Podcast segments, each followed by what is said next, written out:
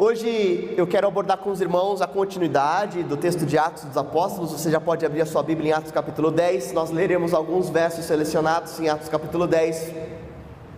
Mas antes da leitura, eu faço uma introdução ao tema. E o tema hoje é sinceridade e verdade. E abordaremos aspectos da sinceridade do coração, mas da necessidade de professarmos e cremos em verdades, porque sinceridade não basta. E é possível que nós legitimemos falhas em nome do coração sincero. E a gente fala assim, mas tem um bom coração. Mas o bom coração não basta. É preciso verdade objetiva e explícita naquilo que é a verdade. Num mundo que questiona a verdade. Você não pode se acostumar com a relativização da verdade. A verdade não é relativa. A verdade ela é absoluta. Pela exposição do evangelho há uma verdade. E Jesus Cristo é a verdade. Amém? Nesse propósito, não nos basta sinceridade, nos é preciso verdade. E é nesse sentido que refletiremos sobre o texto bíblico de hoje. Antes de chegarmos no verso 9, eu quero ler com os irmãos do verso 1 até o 8. Então, verso 1 a 8. Eu vou ler na NVI. Pode ser que seja diferente da versão que está projetada aí. Com Cesareia, um homem chamado Cornélio, centurião do regimento conhecido como italiano. Ele e toda a sua família eram piedosos e tementes a Deus, e dava muitas esmolas ao povo, e orava continuamente a Deus. E certo dia, por volta das três horas da tarde, ele teve uma visão e viu claramente um anjo de Deus que se aproximava dele e dizia: Cornélio. Atemorizado, Cornélio olhou para ele e perguntou: Que é, Senhor? O anjo respondeu: As suas orações e esmolas subiram como oferta memorial diante de Deus. Agora, mande alguns homens a Jope para trazerem um certo Simão, também conhecido como Pedro, que está hospedado na casa de Simão, o curtidor de couro que fica perto do mar. E depois que o anjo que lhes falou se foi, Cornélio chamou dois dos seus servos e um soldado piedoso entre os seus auxiliares, e contando-lhes tudo o que tinha acontecido, enviou-os a Jope. Agora eu quero partir para o verso 23. Verso 23. Pedro os convidou a entrar e os hospedou. E no dia seguinte, Pedro partiu com eles, e alguns dos irmãos de Jope o acompanharam. No outro dia, chegaram a Cesareia. Cornélio os esperava com seus parentes e amigos mais íntimos que tinha convidado. E quando Pedro ia entrando na casa, Cornélio dirigiu-se a ele e prostrou-se aos seus pés, adorando. Mas Pedro o fez levantar-se, dizendo: Levante-se, eu sou homem como você. Agora, vamos para o verso 30. E Cornélio respondeu: Há quatro dias eu estava em minha casa orando a esta hora, às três da tarde, e de repente colocou-se diante de mim um homem com roupas resplandecentes e disse: Cornélio, Deus ouviu a sua oração e lembrou-se das suas esmolas. Mande buscar em Jope a Simão chamado Pedro, ele está hospedado na casa de Simão, um curtidor de couro que mora perto do mar. Assim mandei buscar-te imediatamente. Foi bom que tenhas vindo. Agora estamos todos aqui na presença de Deus para ouvir tudo o que o Senhor te mandou dizer-nos. Então Pedro começou a falar. Agora eu percebo verdadeiramente que Deus não trata as pessoas com parcialidade, mas de todas as nações aceita todo aquele que o teme e faz o que é justo. Amém? Aqui a gente vê um homem sincero chamado Cornélio. E nós vemos um apóstolo chamado Pedro. E nós vemos como Deus conectou Pedro e Cornélio na revelação da sua vontade, da sua verdade, objetivamente em Jesus Cristo. Isso nos leva a afirmar seguramente que Deus concede oportunidades aos que são sinceros de não permanecerem no engano, mas ainda assim é possível que alguém permaneça sinceramente errado. Hã? Deus concede oportunidades aos que são sinceros de não permanecerem no engano, ainda assim é possível que alguém esteja e permaneça sinceramente errado. E nós temos alguns aprendizados importantes dessa narrativa de Atos. E o tema é sinceridade de verdade. Primeiro aprendizado é que extrema religiosidade e boas ações obviamente não bastam. Ser moralmente correto não basta. Ser eticamente correto nas suas relações sociais não basta. Ajudar os outros não te faz necessariamente bom. Pode te fazer uma pessoa com responsabilidade social. Pode te fazer uma pessoa com responsabilidade ética, mas isso não lhe é suficiente. Porque ainda falta alguém que moralmente é bom e correto certamente lhe falta ainda Jesus Cristo como único Senhor e Salvador. Fazer muitas coisas, mas não fazer o essencial, te faz errar em tudo? De que adianta você fazer tudo o que é certo, mas não fazer o mais importante? O mais certo, o prioritário, te faz errar. De certa forma, a nossa sociedade atual sofre muito com burnout e com tantas outras enfermidades emocionais, porque somos ativistas demais. O que devemos fazer? Fazer poucas coisas? Não necessariamente, devemos fazer as coisas certas. O ativismo nos faz trabalhar muito e sermos improdutivos. Cornélio, no aspecto religioso e espiritual, fazia muito, mas não estava progredindo necessariamente na sua relação de fé. Ele era muito religioso, temente a Deus, dava esmolas e até orava, no entanto, não era salvo. Quem era Cornélio? A gente vê aqui no texto bíblico que ele era um centurião romano, comandava uma unidade militar com no mínimo 100 homens, era um líder romano tinha uma boa posição social, tinha sob o seu comando pelo menos 100 soldados.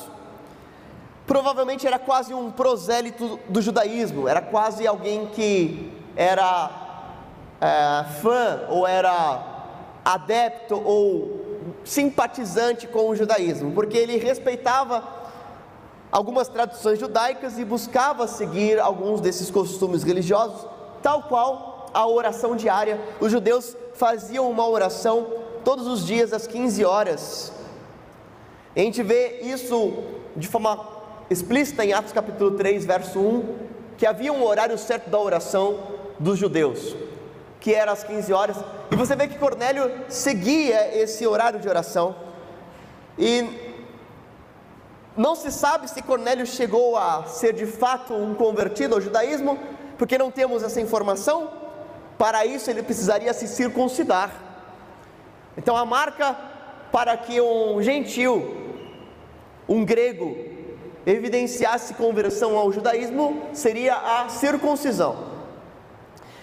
Entendo que se Cornélio tivesse chegado a esse ponto, o texto bíblico não omitiria. Lucas teria registrado, e Cornélio, inclusive, era circuncidado, mas não é o que ele faz. Isso nos aponta que ele estava mais ou menos no meio do caminho. A gente poderia dizer que ele era um amigo do Evangelho ou ele, ele era um amigo do judaísmo. Ele tinha alguma base sobre o Deus de Israel, mas não era uma base completa, porque a gente vê em Atos 10, 25 que ele se prostra diante de Pedro. Veja, nenhum judeu faria isso, né? Nenhuma pessoa que tivesse alguma base de fé monoteísta, como eram os judeus, se prostraria diante de um outro homem. E a gente vê que Cornélio tem uma base politeísta. Ele tem uma base de adoração a outros deuses, embora ele tivesse algum desejo e algum temor e alguma busca inconsciente pelo Deus de Israel. Mas ele se prostra perante Cornélio, evidenciando falta de conhecimento desse Deus soberano e desse Deus absoluto. Isso inferiria até, obviamente, na idolatria. Nós lemos que as atitudes religiosas de Cornélio, como orações às três da tarde e esmolas, foram aceitáveis a Deus, mas o que significa que foram aceitáveis?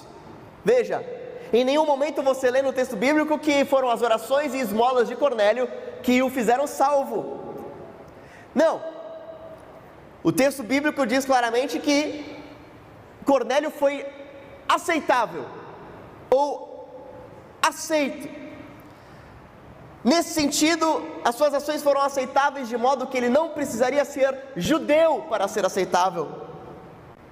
Porque Deus, como diz Pedro, aceita pessoas de todas as etnias, de todas as nacionalidades. E esse é o tema central do texto.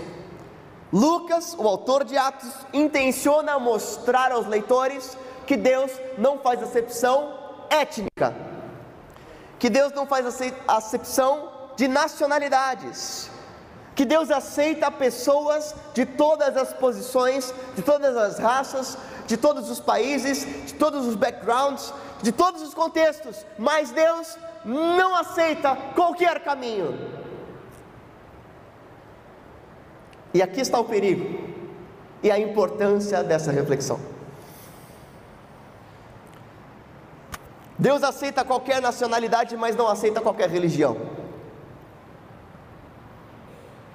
E por que isso é importante ser dito? Porque para você pode ser óbvio, mas não é óbvio na nossa sociedade. E não é óbvio para muitas pessoas que convivem aqui com a gente. E não é óbvio para muitas pessoas que congregam em igrejas. Deus aceita qualquer nacionalidade, mas não aceita qualquer caminho. Deus não aceita qualquer religião. Aliás, se as suas sinceras convicções pagãs, no caso de Cornélio, fossem suficientes, porque Cornélio de alguma forma procurou a sinagoga e se a sinagoga fosse suficiente, por que, que Pedro precisou estar lá? Se fosse suficiente qualquer tipo de caminho, não seria necessário que Pedro fosse enviado para pregar a ele, correto? Se Deus aceitasse Cornélio nas suas convicções equivocadas sobre Deus, Deus não teria enviado Pedro a pregar a ele. E o que Pedro prega a ele? Prega a exclusividade de Jesus Cristo. E o grande perigo está na construção racional e teológica da abertura para o universalismo ou o um ecumenismo. Cornélio precisava aprender que exclusivamente pela fé em Jesus Cristo que haveria salvação, e a gente lê isso em Atos 10, 43. Pedro vai pregar a ele dizendo: Todo aquele que nele crê, nele quem? Jesus Cristo, recebe o perdão dos pecados mediante o seu nome. Agora, eu fui convidado por um, uma pessoa para assistir uma palestra de conversas pastorais na segunda-feira.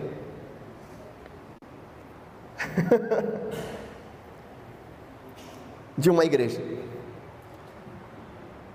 Filha da nossa igreja. Pronto, para por aí. E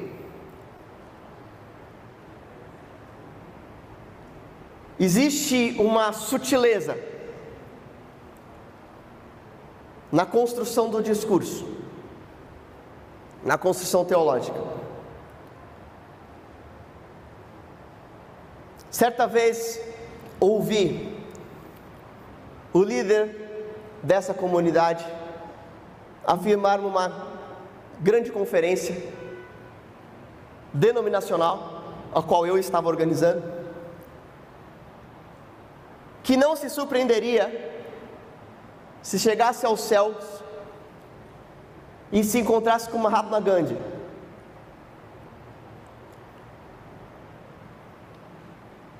E de certa forma, a construção racional e teológica de que Deus está se importando mais com a minha prática de amor do que com a minha verdade objetiva, é algo e é uma nuance que está presente nas mentes de muitas pessoas em nossa sociedade na igreja. Nós conhecemos um pouco da história de Mahatma Gandhi.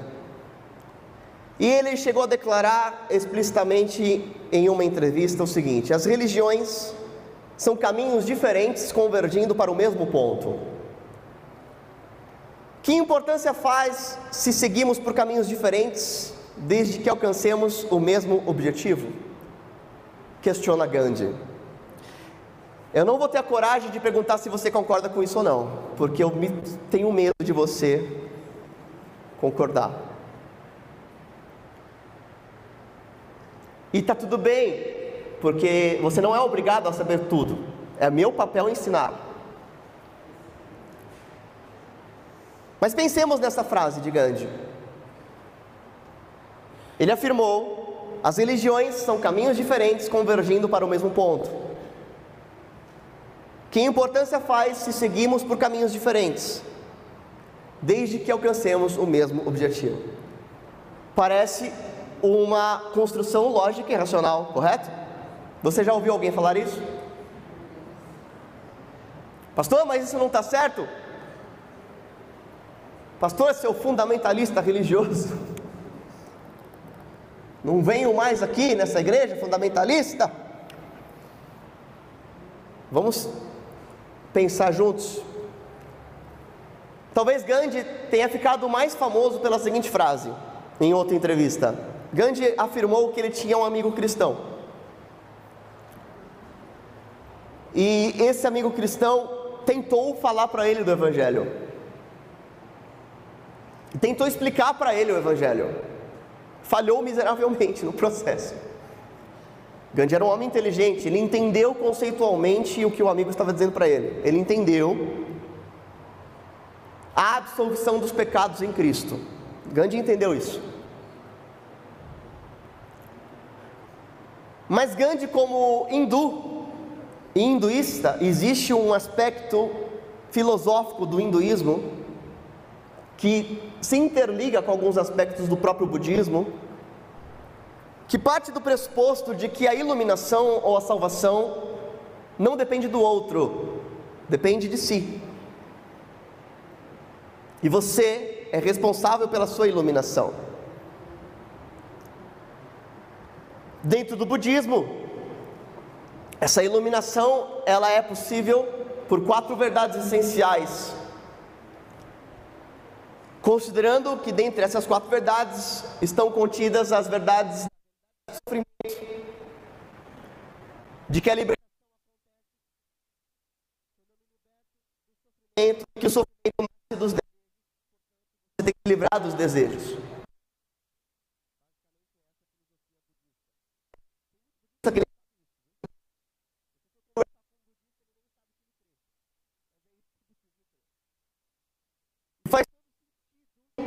Lógico, racional e humano no aspecto do desenvolvimento.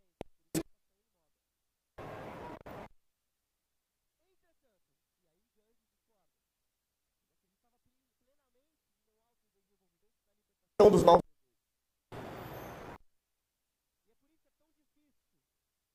Para esta ideia, assumir a necessidade de um responsável pela sua autoiluminação, você não deve depender de um outro ser iluminado seja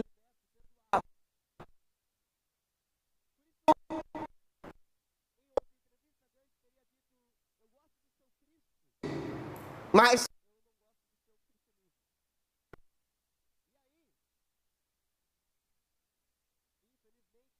e muitos outros cristãos sinceros vão concordar.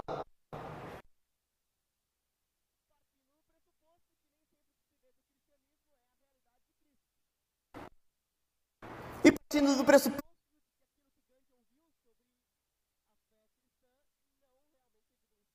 de Jesus. Nesse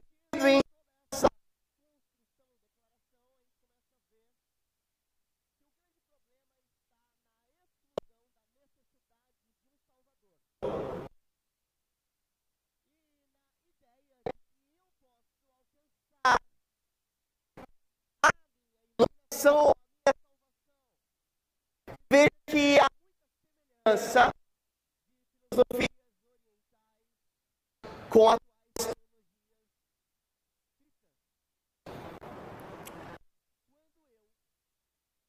a ponto que o grande caminho para ser aceito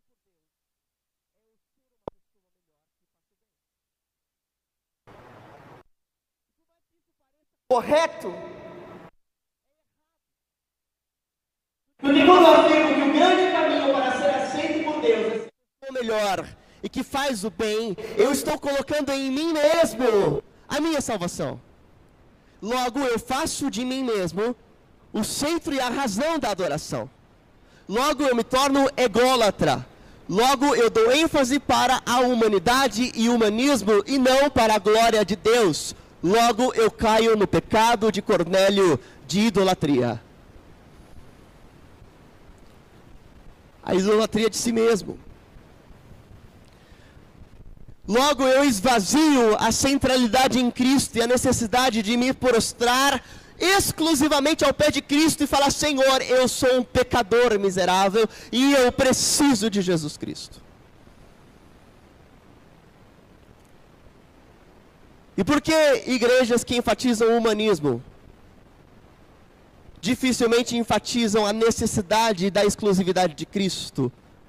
Porque você não precisa de Cristo, você precisa de si mesmo. E você precisa de ajudar o outro porque isso te faz melhor. Isso não significa, obviamente, que você não deve servir ao outro. Porque existe um grande quê de incoerência e hipocrisia.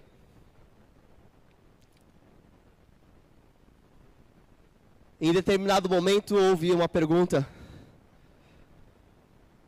nessa conferência. Quantos dos pastores aqui estão servindo em comunidades de periferia ou que estão fazendo projetos de relevância social? E pouquíssimos estavam fazendo aquilo, mas estavam discutindo sobre o quanto a igreja seria a igreja fazendo bem ao próximo. E aqui entra a grande incoerência.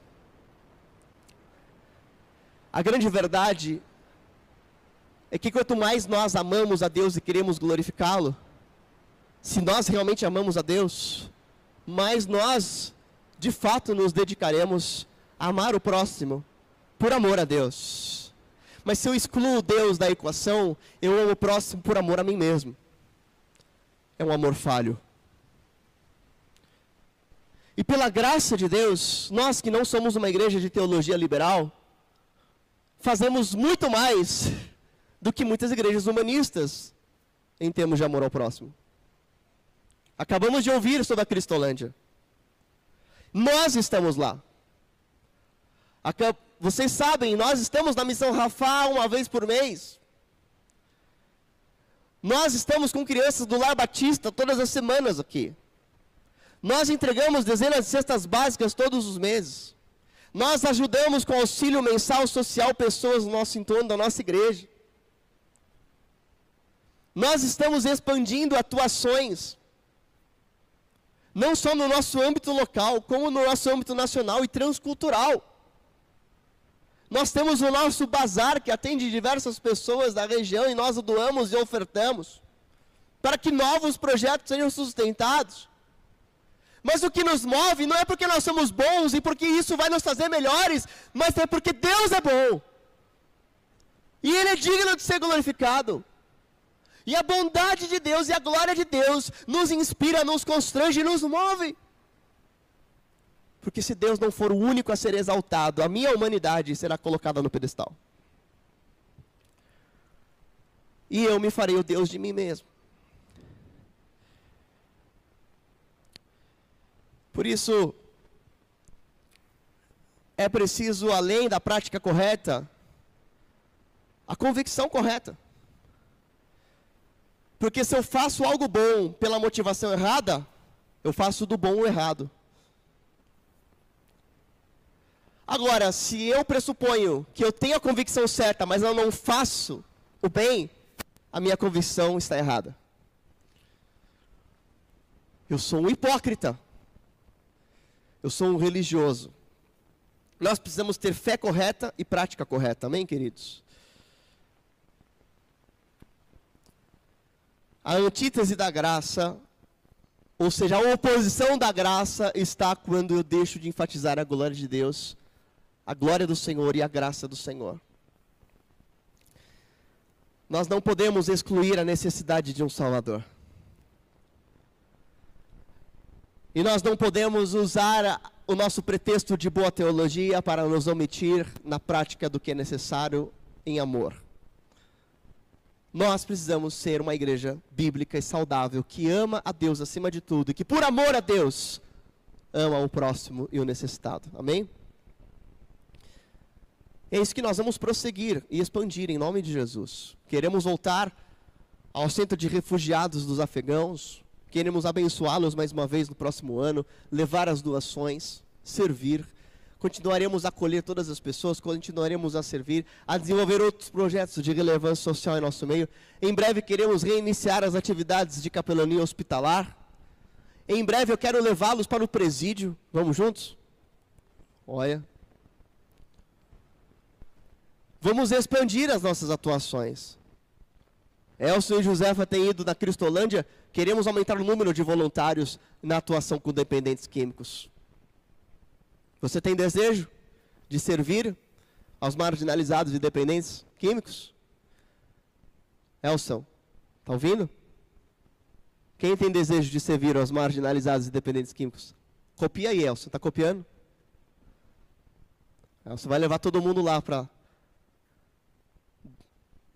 dar banho Encontrei um amigo meu, muito tempo atrás, antes da Cristolândia existir, existia uma missão chamada Missão Sena, Comunidade Evangélica Nova Aurora. Eu ainda era seminarista e eu comecei o seminário há 18 anos atrás, então já faz bastante tempo. Aí eu fui lá servir, e aí esse missionário Encontrei ele agora, semana passada. Eu falei para ele, ainda garoto, vim aqui para servir. Talvez na minha cabeça, eu como seminarista, estudante de teologia, eu ia servir ensinando soteriologia e eclesiologia. Aí ele falou assim: Você quer servir? Ele me deu um balde e uma, uma mangueira. Falou assim: Você vai limpar o banheiro masculino. Isso é servir.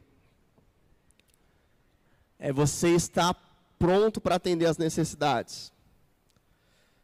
De acordo com a necessidade. Mas para quê? Para a glória de Deus. Não faça tudo perfeito sem fazer o que deve ser feito. Boas atitudes religiosas ou boa intenção não são o pilar da salvação. O Senhor aceita qualquer nacionalidade, mas não aceita qualquer religião. Isso me leva a uma segunda consideração que a gente precisa trazer aqui sobre o texto. É preciso compreender que o Evangelho está e sempre estará centrado em Jesus Cristo. Qualquer tipo de conteúdo, olha, você tem que duvidar e questionar e desconfiar de um púlpito ou de uma igreja que pregue coisas boas, lógicas, racionais e corretas, mas exclua Jesus Cristo. Ou não pregue Jesus Cristo. Nós não precisamos de mais humanismo, nós precisamos de Jesus Cristo. Agora, o verdadeiro evangelho de Jesus Cristo nos leva a amar o próximo. Estamos juntos até aqui, irmãos? Amém? Porque senão existe só hipocrisia, falsidade e religiosidade. Ah, amamos a Jesus, mas não faz nada pelo necessitado, é falso. Evangelho falso. Mentira. Agora, se só existe prática do bem, mas não existe exclusividade de pregação de Jesus Cristo, algo está muito errado. É até possível que se cite o nome de Jesus sem falar realmente sobre ele.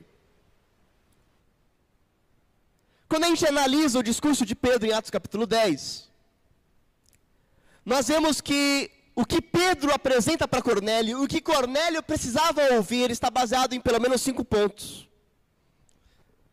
Que são os seguintes. Você vê no verso 38, Atos 10, 38, que é necessário entendermos e estabelecermos que o Evangelho está centrado na vida e nas obras poderosas de Jesus Cristo. Amém, queridos?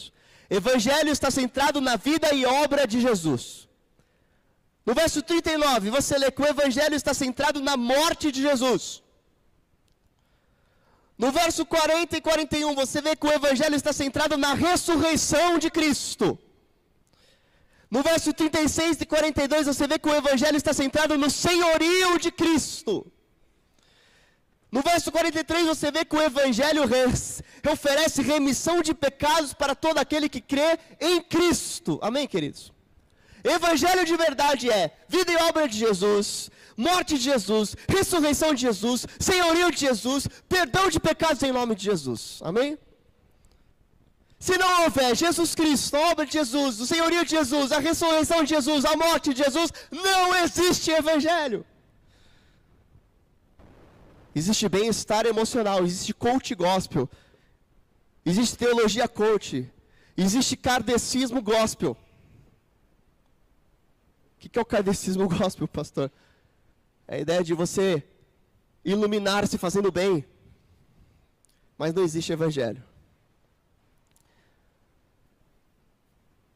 Poucos sabem, mas o apóstolo Paulo definiu o evangelho explicitamente em 1 Coríntios capítulo 15, verso 1 a 4. 1 Coríntios 15. Irmãos, eu quero lembrar-lhes o evangelho que eu lhes preguei, o qual vocês receberam, no qual estão firmes. É por meio deste evangelho que vocês são salvos, desde que se apeguem firmemente à palavra que lhes preguei, caso contrário, vocês estão cridos em vão. Porque o que primeiramente lhes transmiti foi o que eu recebi, que Cristo morreu pelos nossos pecados, segundo as Escrituras, foi sepultado, ressuscitou o terceiro dia, segundo as Escrituras. Isso é evangelho. Amém, queridos? Esse é o Evangelho. Quero lembrar-lhes o Evangelho. O Evangelho que eu disse, o Evangelho que vocês precisam manter, o Evangelho que eu preciso lembrar, o Evangelho verdadeiro. Qual é o Evangelho? Cristo Jesus morreu pelos nossos pecados, foi sepultado, ressuscitou. Nesse púlpito, sempre terá pregação de Jesus Cristo. Nós sempre pregaremos o verdadeiro Evangelho de Jesus Cristo. Ah, pastor, é impopular. Nossa, que medo da impopularidade, né? Poxa vida. Ah, pastor, isso não atrai as multidões. Eu prefiro ser fiel a Deus. E vocês também, amém?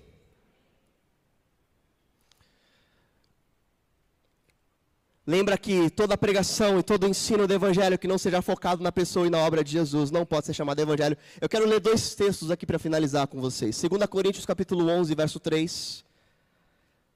O que receio e quero evitar é que assim como a serpente enganou Eva com astúcia, 2 Coríntios 11, 3, o que receio quero evitar é que assim como a serpente enganou Eva com astúcia, é que, que a mente de vocês seja corrompida e se desvie da sua sincera e pura devoção a quem? Diga sincera e pura devoção a Cristo. Qual que é a estratégia de Satanás? Desviar a minha mente da sincera e devoção a quem? E como é que a sua mente é desviada de Cristo? Quando ela é focada em outras coisas, que são boas, mas não são as essenciais. Se o púlpito está te fazendo pensar na sua humanidade, na sua ética, na sua sociedade, mas não em Cristo, estratégia satânica. Amém? Tá indo para o YouTube. Se tiver hater, vocês me protegem lá, irmãos. Se o hater ficar escrevendo lá, vocês escrevem também. 2 Pedro, capítulo 3, verso 17 e 18. 2 Pedro, capítulo 3, verso 17. Portanto, irmãos, amados, sabendo disso, guardem-se para que não sejam levados pelo erro dos que não têm princípios morais, nem percam a sua firmeza e caiam. Cresçam, porém, na graça e no conhecimento do nosso Salvador e Senhor, Jesus Cristo. Como é que você é liberto e do desvio? Como é que você vai ser guardado do erro se você crescer na graça e no conhecimento de quem? Do Senhor e Salvador Jesus Cristo. Agora eu pergunto a você: a igreja já esgotou o conhecimento de Jesus Cristo? Alguma igreja um dia vai esgotar o ensino sobre Jesus Cristo? Então por que a gente vai fazer alguma conferência que fale sobre qualquer outra coisa que não seja Jesus Cristo? Se nós nunca esgotaremos o ensino sobre Jesus Cristo, sobre a verdade de Jesus Cristo, sobre a pessoa de Jesus Cristo. O que Satanás quer é nos desviar o foco da nossa mente, do nosso coração, do nosso conhecimento, da pura devoção a Cristo. E há muitas pessoas e muitos membros de igreja se enveredando por este caminho. Você pode se tornar mais cool. cool no sentido de legalzão. Uh, você pode se tornar mais descolado. Mas você também estará descolado de Jesus.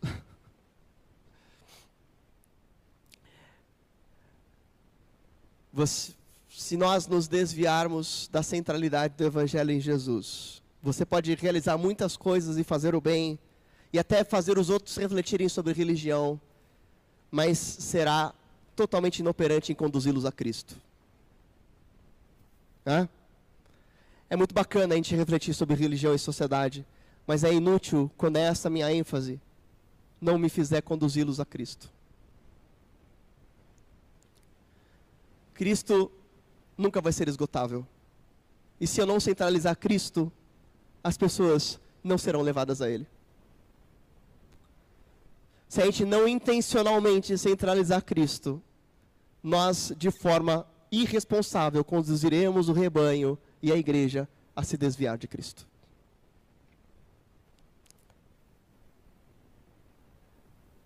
Por isso que a nossa prática como igreja, a nossa devoção pessoal estejam completamente voltados para o nosso Senhor Jesus e a sua obra. Mas eu não posso deixar de finalizar falando que a ortodoxia exige humildade. A ortodoxia, que é o conhecimento correto do evangelho, não deve ser pretexto para arrogância. E como é que a arrogância se faz presente? Quando eu me coloco na posição de alguém que não tem nada a aprender. Então veja, se você estiver chegando perto desse estágio. Chegando perto, porque se você já está nesse estágio, o que eu te falar não vai fazer sentido para você. Aquele que está no estágio da arrogância, ele ouve o que eu estou falando e ele diz assim: não é para mim. Não, isso aqui não se encaixa em mim. Essa coisa não é verdade. Agora, se você se sente ameaçado e quer evitar o risco da arrogância, você precisa aprender a aprender. Como assim aprender a aprender? Você precisa se forçar a aprender, a rever, a revisar, a observar e aprender com outros. Isso fica muito claro no texto de Atos 16, no Atos 10, aliás, que nós lemos aqui. Porque Cornélio era alguém sincero, mas estava disposto a aprender. Ele estava sinceramente errado, mas nunca deixou de ter um coração aberto para ser corrigido.